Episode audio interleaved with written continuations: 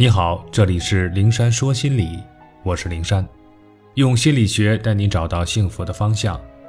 遇到心理问题，可以直接点击我的头像发私信给我，我会逐一为你解答。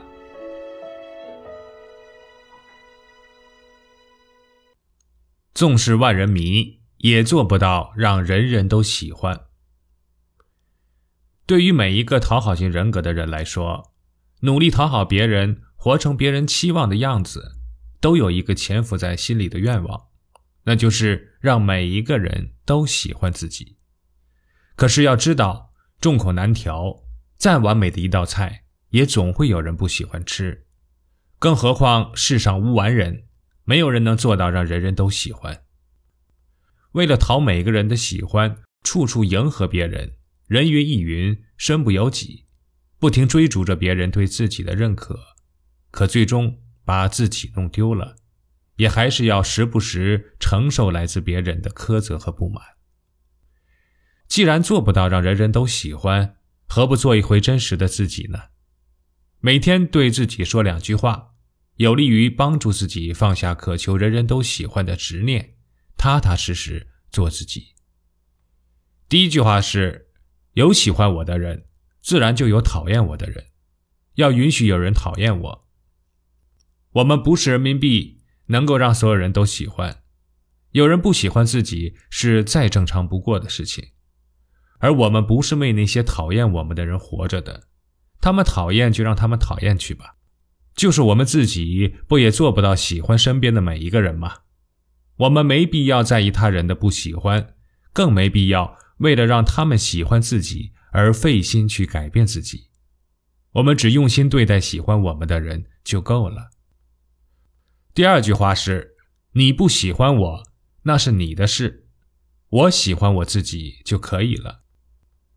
你若喜欢我，那我很高兴；可你若不喜欢我，我也不难过，因为这并不代表我不好，只能说你走入我的世界是个错误，所以你讨厌我那是你的事，与我无关。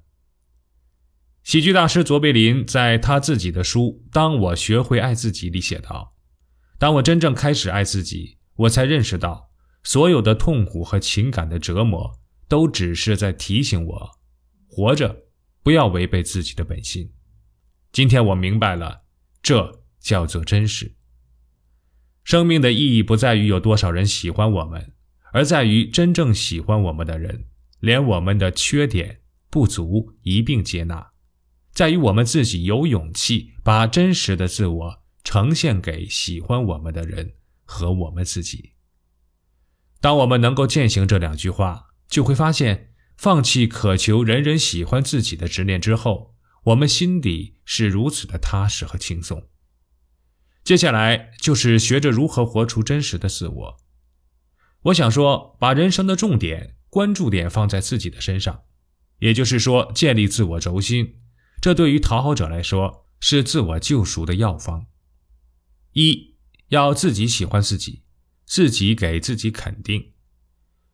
讨好者因为自卑，很难发现自己的长处和优点。最开始的时候，可以给自己下达命令，强制自己每天都要表扬自己一句，夸自己一件事儿。比如，今天我超额完成工作量，我很能干，我买了条自己喜欢的裙子，穿着很漂亮，我的眼光不错。尤其是当自己做的某一件事不是出于讨好的心，更应该表扬自己。比如，今天上班的时候，你对组长说：“我想把自己的值日时间调到早晨。”而不是下班后，晚上回家，针对这件事，一定要自己给自己斟上一杯酒，对自己说：“好样的。”大量的研究表明，当我们把注意力放在发现自身的优点上，那么平日里让我们不安和自卑的缺点和不足，就会无声无息的一点点褪去。二，明确自己的一言一行发自内心。做事说话前，先问问自己：这是我想做的，是我想说的，还是别人想要我做的，希望我说的？在明确了的确是自己想做的，说的也是自己真实的感受的时候，再去做，再去说。也就是说，本着从我的角度出发，以自我为轴心，而非以他人、以外界为轴心，以此重塑自我的心理边界。对于讨好者来说，刚开始可能会有点难度，尤其是要他们说出自己的真实感受，障碍很多。那么，可以先要求自己先保持沉默。既然说不出自己的真实感受，那也不说出别人希望自己说的话。直到没有顾虑的去做自己想做的事，说自己想说的话，便迈出了成功的一大步。三，调转方向，用讨好别人的方式讨好自己。想想平时自己是怎么取悦别人的，调转方向，以同样的方式来讨好自己。大家一起吃饭，平时我们总是考虑别人的口味，顺从别人的意见点餐。这回呢，我们只考虑自己的口味，按照自己的喜欢来点。平时我们为别人忙前忙后，不辞辛苦。这回呢，我们就好好照顾自己，让自己开心。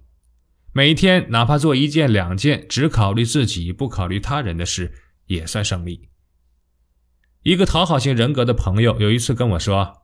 他去超市买东西，看到茶壶不错，想着这个买回家给老爸；看到一个头花，想着这个买回家给女儿；还有刮胡刀是买给老公的，咖啡呢是买给老妈的，甚至给姐姐、嫂子也都买了他们各自喜欢的东西。但到结账的时候，他一样一样的往外拿东西的时候，突然就想起了我跟他说过的话：我为什么要忽略自己？为什么不给自己买一样东西呢？于是他回身又去给自己买了一件商品，虽然只是一双袜子，但他很开心。毕竟这是他战胜把家人的需求放在首位的惯常思维，开始考虑自己的转折点。讨好者们就从这一点一滴的小事着手，建立起自我轴心，做一个真实的自己吧。不去在意有多少人喜欢，有多少人讨厌，告诉自己，我就是我。我是不一样的烟火。